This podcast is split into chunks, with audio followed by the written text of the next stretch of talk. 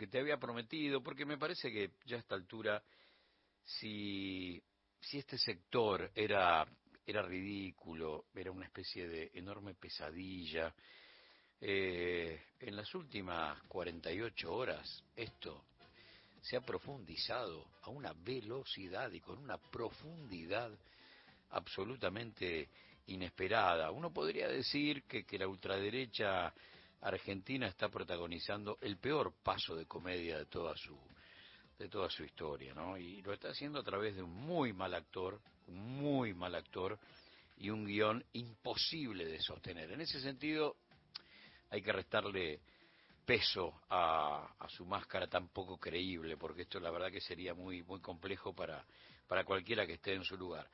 Pero, pero, ese guion, la verdad que está complicándole mucho la vida hacia adentro, ¿no? Eh, más allá de que sea muy complejo de digerir para propios y, para extraños, ¿no? Se trata de un texto que obviamente, puertas adentro del fascismo local, eh, la verdad que está lastimando mucho, ¿no? Uno está observando cómo Milei y, y los veteranos, Francos, Luisito Barrio Nuevo, Roque Fernández y todos los economistas del menemismo. La verdad que saben que el hombre en primera vuelta conoció el techo de sus posibilidades.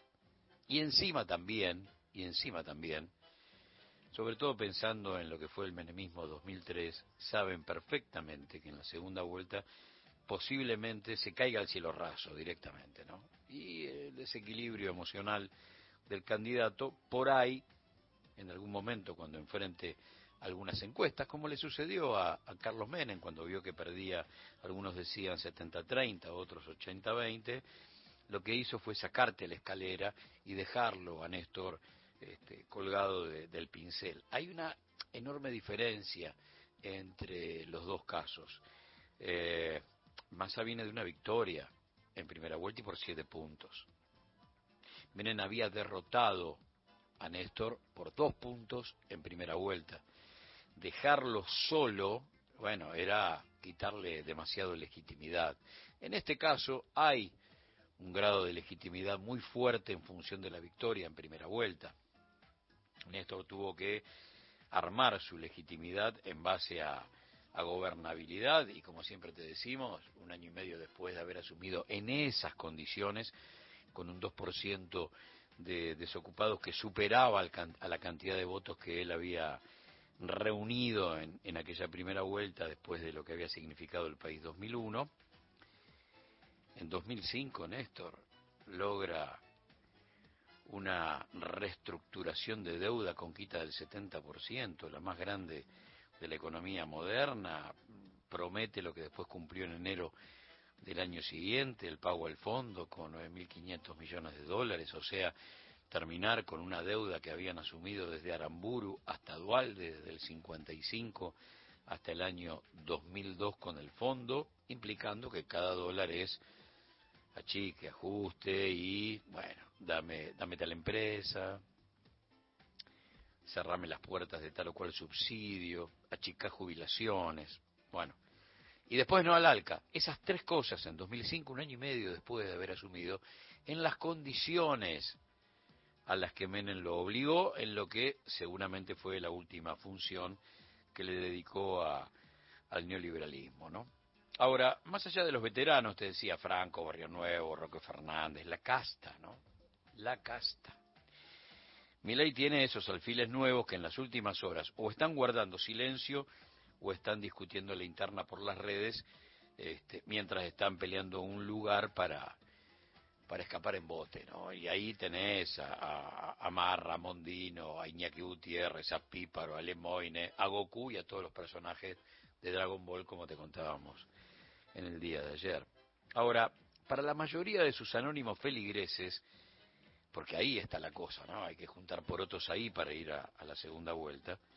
El candidato ahora es como, algo así como el padre de una estafa millonaria, que primero dejó sin el sueño de los dólares ya, a demasiados inocentes, a demasiados analfabetos políticos y ahora cometió el peor de los pecados y fue el hecho de transformarlos en menos de 24 horas en lo más viejo de la casta que él decía venir a combatir. Para los fundamentalistas, porque queda dentro del sector un grupo que está totalmente, que está más loco que el creador, que está más desquiciado que el propio candidato, este nuevo formato libertario es, es una estrategia. Y en cualquier momento termina y el partido seguro va a recuperar su identidad cuando esté este, eh, Peluca sentado en el, en el sillón de Rivadavia, cuando seamos gobierno, etcétera, etcétera. Pero todos tienen que eludir al grado de autenticidad que tenía su locura inicial. Entonces parece que el tipo, ahora ante la necesidad de, de ser domesticado, obviamente que empieza a perder muchos adeptos que lo seguían de manera religiosa, religiosa. Pinta en el mejor de los casos como una especie de oportunista dispuesto a hacer el ridículo en canales amigos, voy y, y hablo maravillas de todos los enemigos íntimos que tuve hasta hace 24 horas, pero uno cree que el tipo va a hacer lo que tenga que hacer por pedido de sus amos, de sus patrones, y ahí suma fondos buitres y algunos empresarios locales que, que la verdad se agarran la cabeza porque apostaron a perdedor y ahora están exigiendo de alguna manera que, que quemen las naves. Listo, ya está, te acompañamos hasta acá, te inventamos. Bueno, a ver, dale, vos te, te vas con nosotros, ¿eh? Tal es así que vos ya sabés, volvió a ser hincha de boca repentinamente, invitó a Bullrich, invitó a la izquierda, eh, invitó a Randazo, a Randazo. Jura que nunca habló de vender órganos, que nunca prometió armas para todos y todas, que fue malinterpretado, que fue editado por Juntos por el Cambio. Eh, eh, vive ahora repitiendo que los Venegas Lynch, padre e hijo, nunca hablaron por él cuando prometieron con, con tanta coherencia con tanta coherencia y sentido de la oportunidad política, primero romper relaciones con el Vaticano y después, para un poco para tranquilizar los ánimos, empezaron a prometer algo tan sensato como privatizar los mares, ¿no? En eso estamos, en esta Argentina modelo 2023, inesperada, insólita, insisto, ridícula, y que por momentos da hasta vergüenza ajena, ¿no?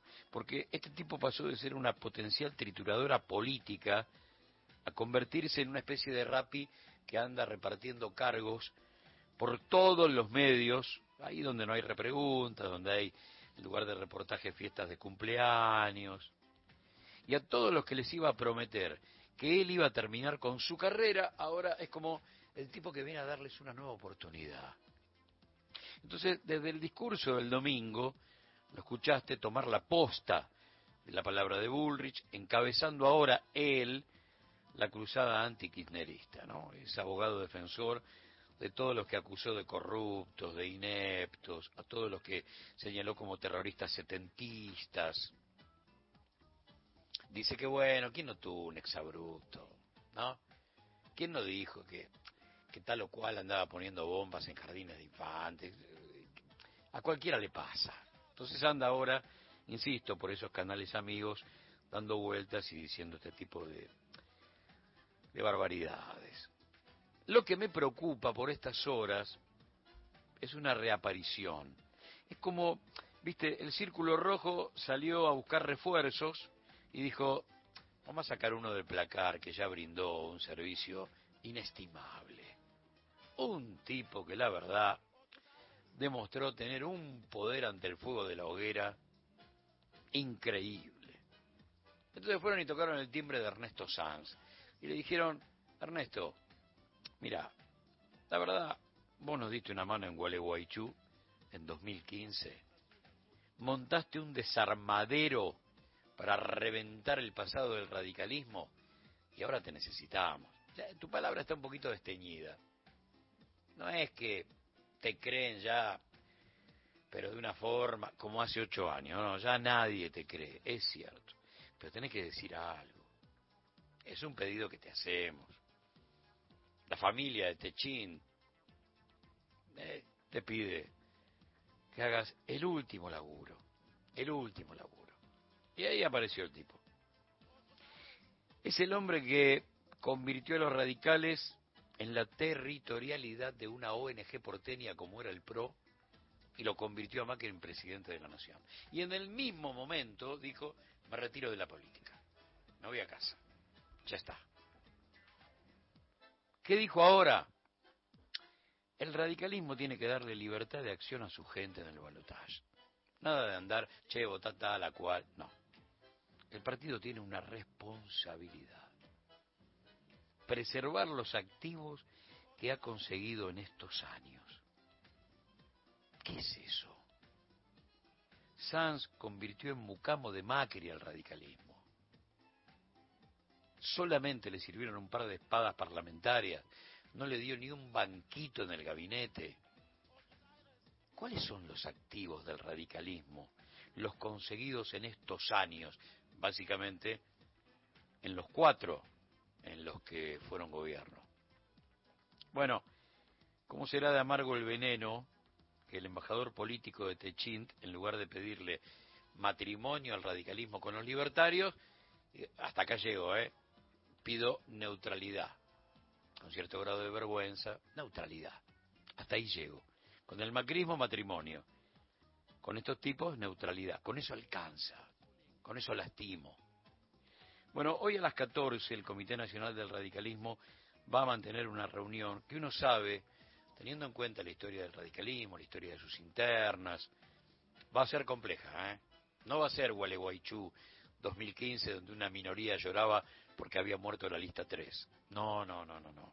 No, en este caso va a ser compleja, porque ya hemos escuchado a, a sus principales figuras, a los que eran los más jóvenes de aquel Renovación y Cambio 1983 y que hoy están eh, ahí nomás de la jubilación política, pero que lo que quieren es retirarse con cierto grado de hidalguía, tratar de esconder en algún lugar de la historia la mancha que ha significado el rol que jugaron para que Mauricio Macri sea presidente de la nación.